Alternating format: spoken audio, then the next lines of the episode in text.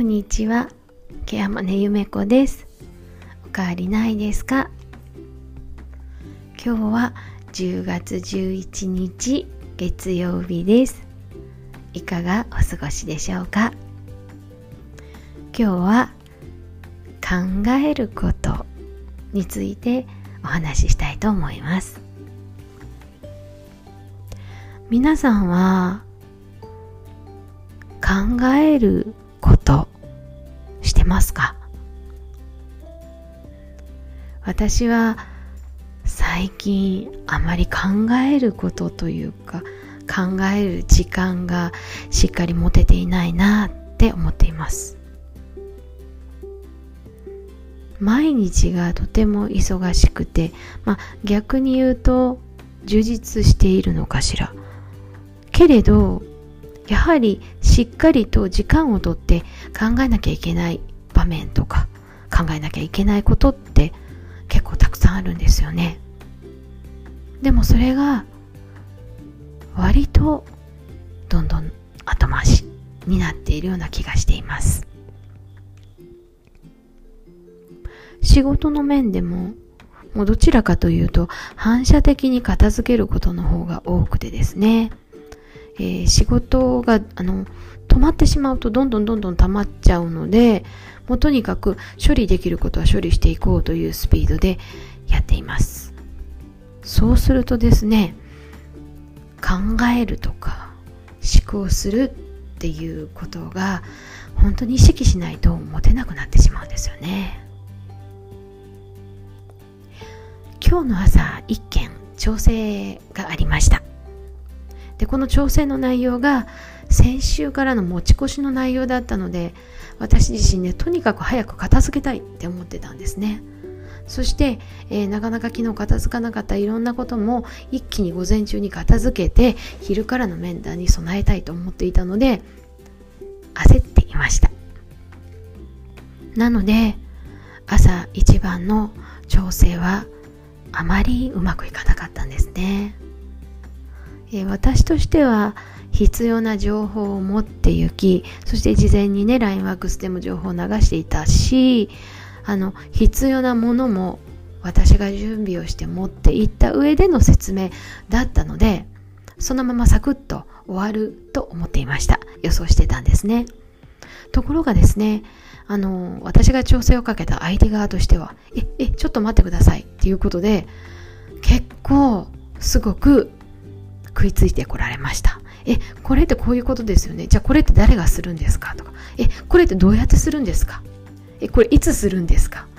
みたいなことを聞いてきたわけです。でそこでですね、あの私としてはちょっとこう畳みかけるように言ってしまったんですよね。いや、そこの部分を調整してほしいから今これを持ってきてるんでしょ？って、まあこんな言い方をしてしまいました。まあ後から考えると言い方も良くないですよね。あのいやだからそこの部分をみんなで考えてほしいと思って持ってきたんですって言えばよかったし考えてもらえませんかって言えばよかったなっていうのが一つの反省点です。そしてえー、2つ目の反省点としては、まあ、LINEWAX で事前に情報を流していたし、まあそ、そのメールで返信が来たので、まあ、なんとかしてくれるだろうという甘えですね。それもありました。そして3つ目。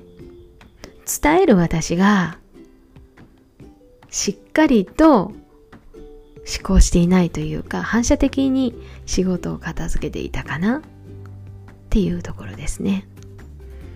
なのですごく情報も自分なりにはきちんと伝えたつもりでしたが伝え方が早かったりあるいは相手に分かるように伝えていなかったのかもしれないななんて思いました。えその時はねなんで伝わらないの？と思ってちょっとイラッとしてしまったんですけれどしばらく時間を置いてまた対応することにしました。え結果としてはねあのやっぱりヘルパーさんたち力があるのでねしっかり担当のヘルパーさんたち複数で検討して、えっ、ー、と、いついつからこういうふうにやっていきますのでよろしくお願いしますっていうふうな返信が来まして、ちゃんと写真付きでね、こんな風にやりますっていうことでお返事が返ってきました。結果としてはヘルパーさんたちのね、力に助けられたっていう結論になったんですけれども、なかなか考えていない自分ってダメだなって今日は反省したんですね。反射的に片付けていることって結構多いです。あの仕事に慣れてきてしまっているとか、まあ、ある意味あの良くないなって思うんですね。しっかりと考えて手順を確認してっていうことって例えばベテランになればなるほど必要だと思うし慣れたことであればあるほどしっかりと考えるっていうことが必要なんだろうなって今日は反省しました。まあそのためにはですね焦っている時って結構私息してないことが多いんですよね。一気にまくし立ててるみたいな感じでしょうか。あと驚いた時とかね怒ってる時とかもなんか息してないことってありますよね。なので意識的に息を吸って息を吐いてしっかりと考えて調整をしていくとか。仕事をしていく、まあ、仕事の途中でねちょっと深呼吸をする。まあマインドフルネスみたいなものでしょうか。こういうことって普段の仕事でも必要なんだなって改めて思いました。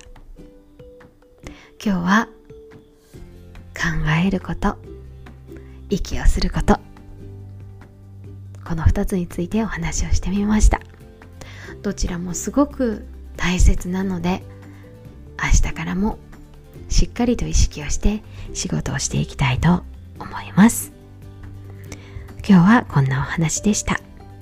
最後まで聞いてくださってありがとうございました。ケアマネゆめこでした。また来ますね。